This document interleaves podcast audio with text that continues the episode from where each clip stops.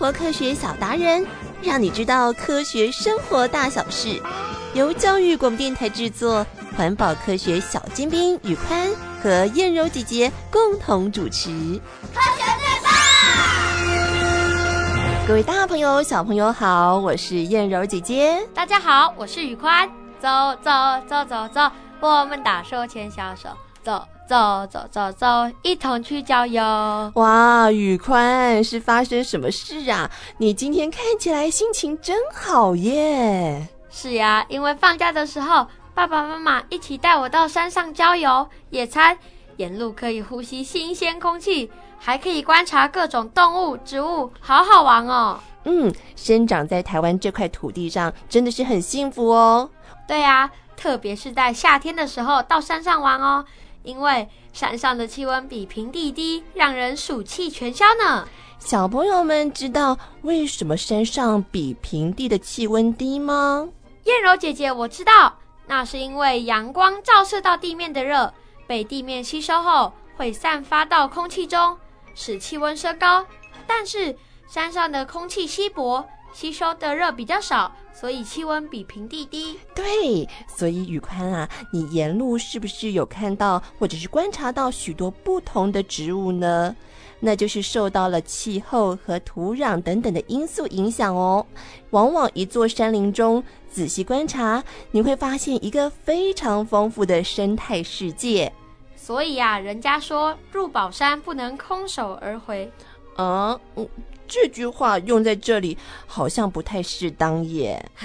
我的意思是，跟着爸爸妈妈去爬山，更要张大眼睛仔细观察，向大自然学习，不能空手而回，辜负了美丽的风景啊。哦，不过啊，亲近山林确实可以令人心旷神怡，但是因为人类的许多行为，却也造成了山神爷爷的苦恼哦。我们来看看今天的状况剧。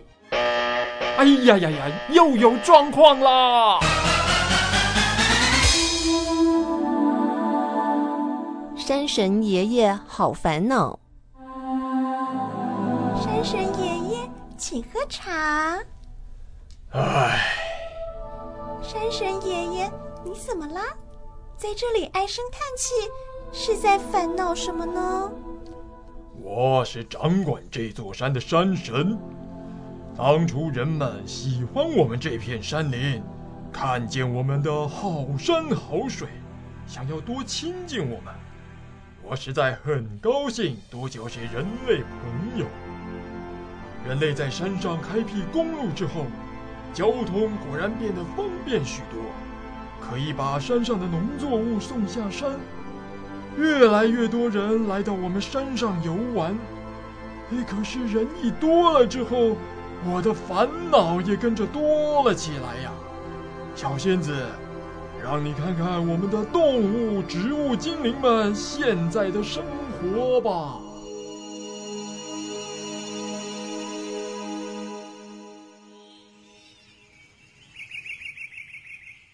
妈妈，你记得去年我们这片山林的上方有一大片的草原，我们家的宝宝快要出生了。哎，不如这样，我们迁徙到山上去，让宝宝吃得过瘾。好啊，太好了。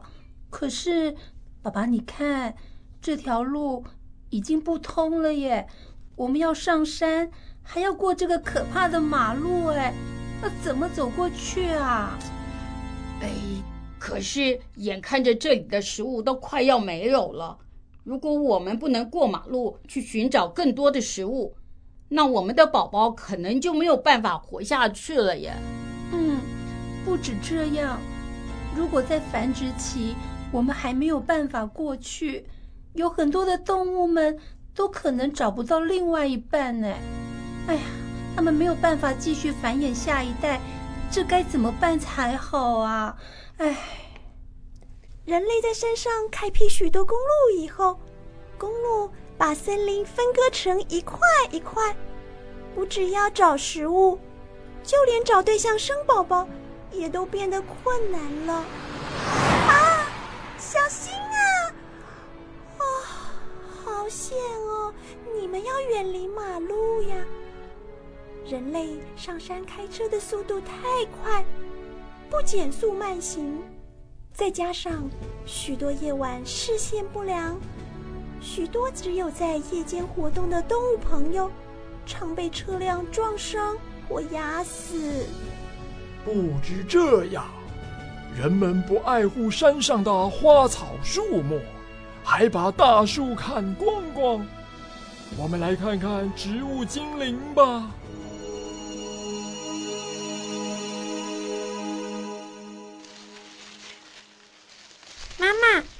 你看我有没有长高一点？小丑宝贝，让我来看看哦。哎呀，你怎么没有长高啊？反而还变矮了呢？啊，妈妈，怎么会这样？我明明都有乖乖吸取日照，有良好的作息呀。哼，一定是最近有许多人到山上来，就在我们身上乱采乱摘花草，害得我们没有办法顺利长大或是传粉繁殖了。嗯，我不要，我不要当一个长不大的小草呀。呃，小朋友不要哭哦，现在你还有妈妈陪着你。你看，我的爸爸妈妈都不见了。大树哥哥，你的爸爸妈妈都去哪里了？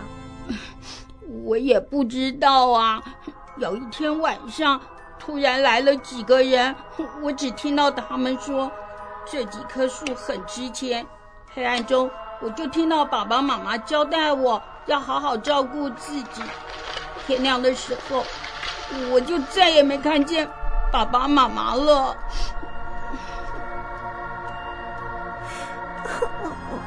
山神爷爷，大叔好可怜哦。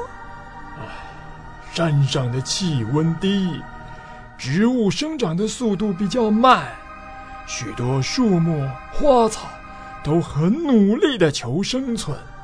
可是呢，人类偷砍大树，森林变小了，还乱挖花草去卖钱，影响许多动物的生存。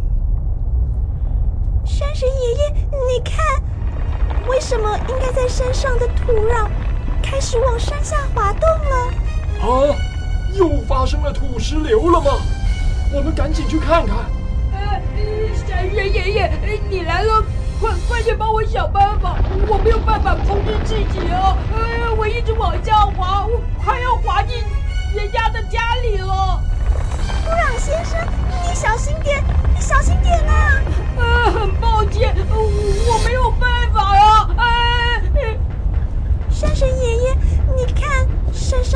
下来的土石流，而且河流里漂浮的垃圾，怎么和我以前认识的水精灵？土壤先生都不一样了。嗯，山神爷爷，你看我以前总是穿着美丽的绿色衣裳，小鱼们当做我的裙摆装饰，现在变成灰色洋装，裙摆装饰的都是垃圾、宝特瓶。你看我变得又脏又臭的小溪了。唉人们在山坡上盖了很多房子，乱排放污水，还有许多游客乱丢垃圾，或是随意倾倒垃圾，不易分解，影响环境卫生，又造成污染。人们在山上种植农作物，如果不当使用农药和化学肥料，下雨的时候随着雨水渗进土壤。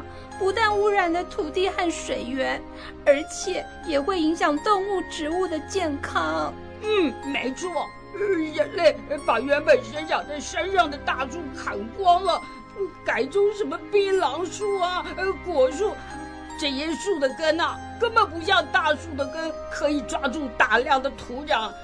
如果台风来的时候会下大雨啊，土壤很容易被冲走，出现土石流。嗯出现土石流啊，会把他们的房子冲走，真的是害人害己。哼！人类呀，山林不是属于你们的，而是属于全部的生物。你看看，我们的山林发生这么多的问题，我怎么能够不烦恼呢？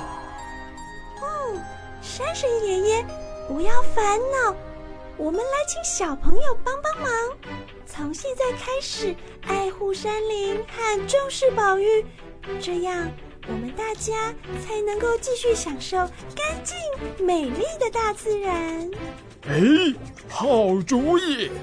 虽然小朋友年纪小，但是也一定有方法为我们环境保育尽一份心力哦。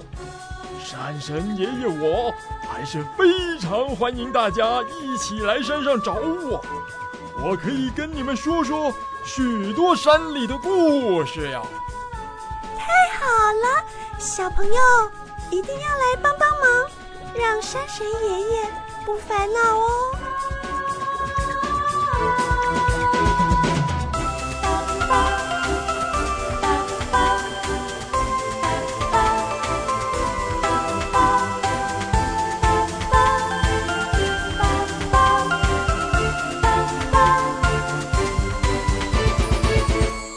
燕柔姐姐，我觉得山上的动植物好可怜哦。难怪山神爷爷要烦恼了。嗯，所以我们一起来动动脑，看看我们可以做些什么呢？我觉得我们可以请爸爸妈妈在山路开车的时候减速慢行，才不会伤害到经过的动物们。对，另外呀，可以设立国家公园或是自然生态保护区，禁止过度开发，保护自然环境。小朋友也不要乱踩踏植物和乱摘花草。而且一定要记得把垃圾带下山哦。还有很重要的是，在山上遇到野生动物，千万不要惊扰它们，或者是随意喂食小动物，请小朋友远远的观察就好喽。小动物很可爱啊，如果我把喜欢吃的东西分给它们吃，那是因为我很喜欢它，表示友善啊。为什么不能喂食野生小动物呢？喜欢亲近自然和动物是很好的。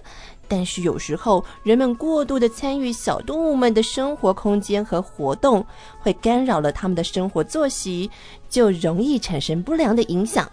例如，我们偶尔会在新闻上面听到，走在山林步道上遭受了台湾猕猴抢食民众手上的食物这些负面的新闻。哇！台湾猕猴怎么这么霸道啊？千万别把台湾猕猴污名化了哟！我们先来认识台湾猕猴，大家就知道怎么样跟山里的野生动物和平相处了。动动脑，想一想，你会怎么做？牛贝贝好，各位大朋友、小朋友，大家好。是我们要请牛贝贝和大家来分享，为什么我们台湾猕猴会和我们的人类发生一些冲突呢？台湾猕猴啊，它本来的居住环境啊。在比较低海拔的地方，也就是在三千公尺以下的地方，都会看得到台湾猕猴。很不幸的是，人类在平原开发完毕之后，是发现不够用，所以人类就开始往中高海拔去走，所以就把三千公尺以下的地方树木都把它砍掉了，然后开始种人类想要种的东西，然后在那里做游乐园，把自己的家就盖在里面。那所以猕猴就第一个就碰到一个压力，哎，我的家不见了，然后你又在里面耀武扬威，然后呢大肆喧哗，对，然后你看到小猴子呢，又想要跟小猴子玩，嗯、所以猕猴爸爸、猕猴妈妈为了保护小孩子，因为他不知道你是想跟他玩，嗯、他他以为你要把他抱走，是，所以他就会用一种很凶狠的表情，嗯，他要把你驱离，实际上他是因为害怕。可是人类呢？我只不过要跟你儿子玩一下，你竟然这样，所以人类会怎么样？嗯、会拿石头丢猴子，或者会拿树枝去打猴子，甚至有人会拿雨伞，嗯，就从他的头上这样敲下去。所以猴子会学习啊，嗯、猴子很聪明啊，嗯，所以他以后再看到人类的人类，他就会想说：等一下你一定会拿石头丢我，嗯、所以他就会先攻击你。第二个就是人类在。台湾猕猴的居住地会吃东西，嗯，那你又不把东西带走，所以你就会遗留一些，比如说水果的残渣啦，或者是包着好吃东西的这些袋子。哎，你走了之后，他会过去闻闻看，哎，这个东西跟我吃的东西比起来，人类的食物比较香，味道比较好。它是杂食性的动物嘛，然后他就会想说，哇，那你如果还有吃到一点剩下来的，它就会期待哦。那下次来的时候，你手上那个东西就是我那天闻到那个味道，所以他就会去抢，所以他就开始因为好奇，所以他就会从人类的手上去抢夺这些食物来尝尝看。嗯，那再来呢，人类啊。因为跟猕猴住在很近的地方，所以一般的人类就会养狗啊。对，为什么要养狗？保护自己嘛。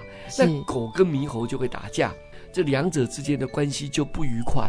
好，接下来更惨了，人类就会在那个地方大声喧哗，嗯，唱歌跳舞。各位想一下，这是猕猴的家，所以猕猴会觉得你们这些人好讨厌哦。嗯，把我的家给。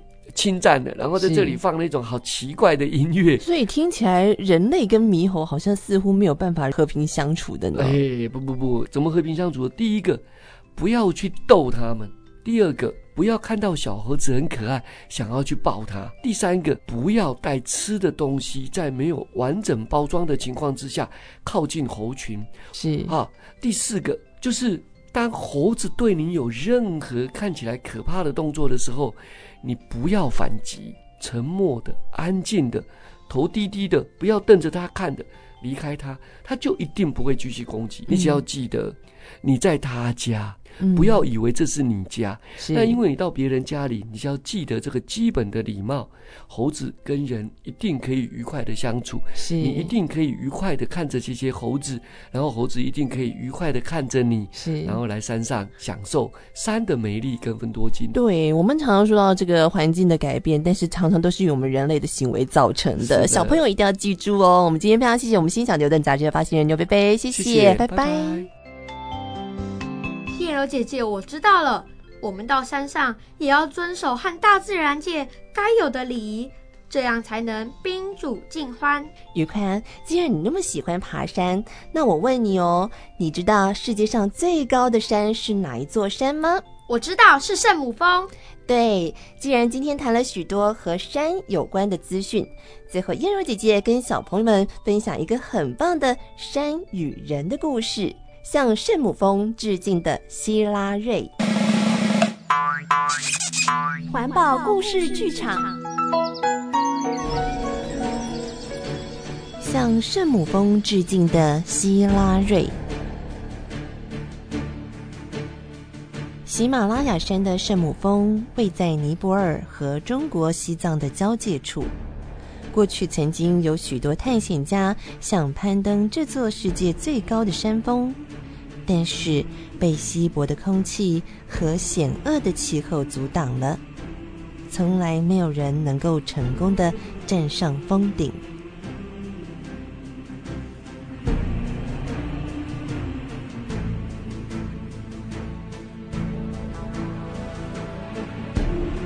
一九五三年五月二十九号凌晨，一位来自纽西兰的探险家艾德蒙·希拉瑞。和尼泊尔当地的雪巴人丹增诺加冒着寒风刺骨的低温，在结冰的陡峭山壁上奋力前进，准备登上圣母峰。三天前，登山队的另一组同伴计划登顶，但是受暴风险的侵袭而失败了。现在，希拉瑞和丹增只剩下最后几百公尺就要到了。希拉瑞用冰斧在坚硬的冰雪里砍出一阶阶的阶梯，两个人拉住绳索，小心翼翼地往上爬，一边寻找峰顶的位置。希拉瑞发现有一块突出的岩石，就在那里。看到四周一片开阔。脚下是绵延的喜马拉雅山脉和西藏高原。来，丹增，我来为你拍照，作为我们成功攻顶的证明。丹增接着也爬上来，他们终于登上了世界最高峰。希拉瑞和丹增登上圣母峰，谢拉瑞为丹增拍下一张举世闻名的照片，但是他并没有为自己拍照。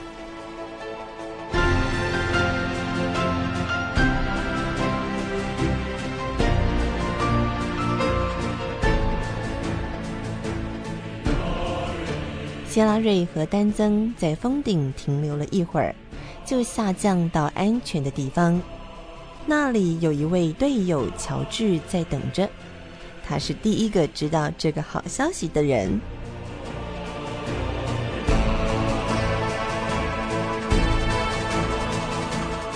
隔天，三个人返回基地时，其他队友原本以为他们也失败了，没有人理会。直到走在前面的乔治忍不住举起兵斧指向圣母峰，表示达成任务，队友们才露出了开心的笑容，激动地跑上前去拥抱两个人。你们办到了，太好了，太好了！两人成功登上圣母峰的消息很快传遍世界各地。希拉瑞被英国女王封为爵士，他和丹增变得十分忙碌，不管到哪儿都受到英雄般热烈的欢迎。当希拉瑞回到纽西兰之后，决定和交往多年的女友路易斯结婚。接下来，他开始马不停蹄地与队友出国巡回演讲，并且募款帮助其他更多的登山队。演讲的时候，他再三强调团队精神的重要。成功登顶并不是他一个人的功劳，而人们对于第一个登顶的是希拉瑞还是丹增充满了好奇。希拉瑞爵士，第一个登上峰顶的到底是你还是丹增呢？希拉瑞总是谦虚的说：“我们几乎是同时到达的。”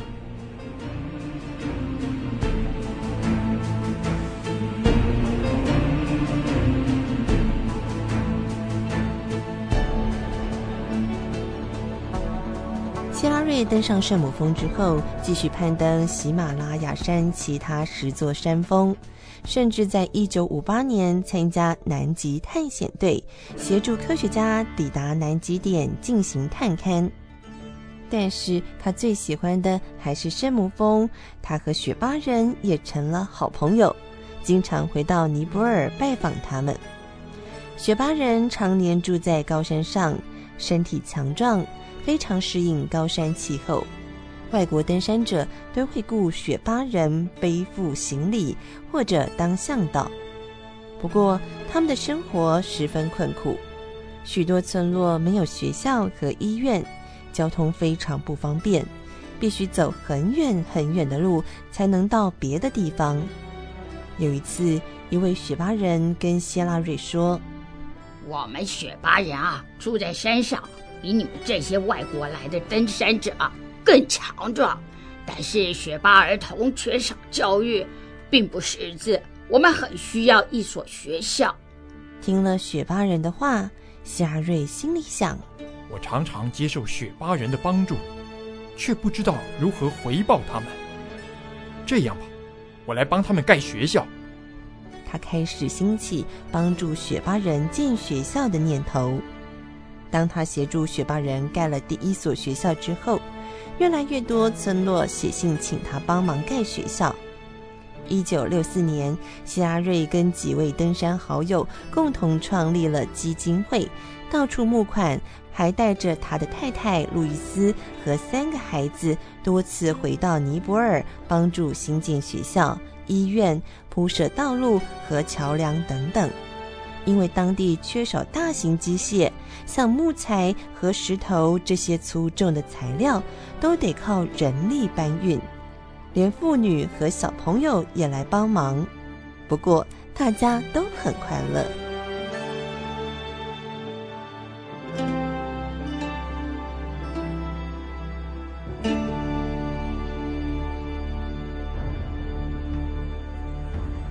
一九七五年，路易斯和最小的女儿贝琳达在前往雪巴村落的途中，因为飞机失事而去世了。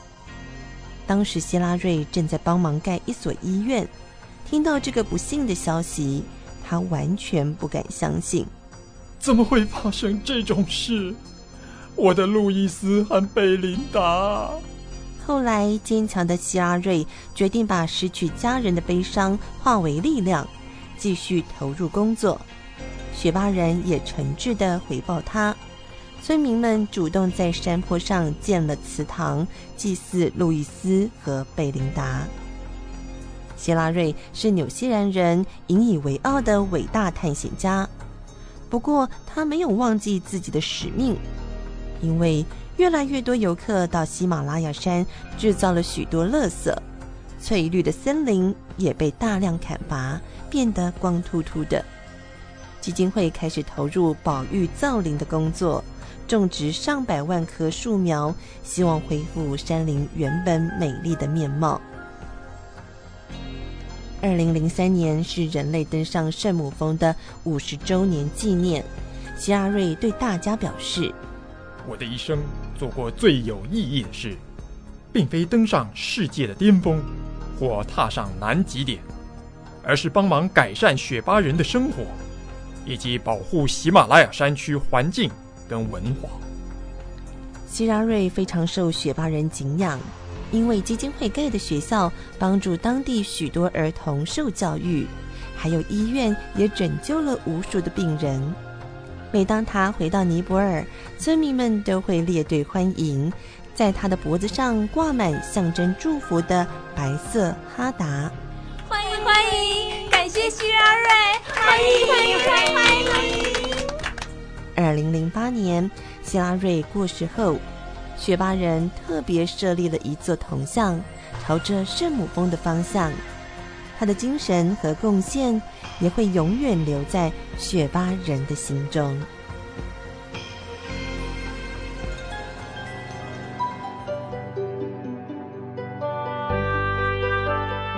燕柔姐姐，我觉得希拉瑞好伟大哦。难怪雪巴人会在村子里为希拉瑞立了铜像纪念他呢。所以希拉瑞向圣母峰致敬，我们也要向希拉瑞致敬。他为人类与自然环境，还有高山森林、当地居民的互动做了非常好的典范。嗯，我也学会了要尊重大自然的一草一木，还有各种小动物们。所以燕儿姐姐，我要走喽。哦，宇宽，你又要去哪里啦？听了今天的节目后，我决定要去参加进山活动，一起帮忙解决山神爷爷的烦恼。嗯，宇宽真是我们尽责的环保小尖兵呢。那么，大朋友、小朋友，我是燕柔姐姐，我是宇宽，我们下次见喽，拜拜。欢迎留言给予我们五星好评。想收听更多节目，请到教育电台官网或 Channel Plus 频道收听哦。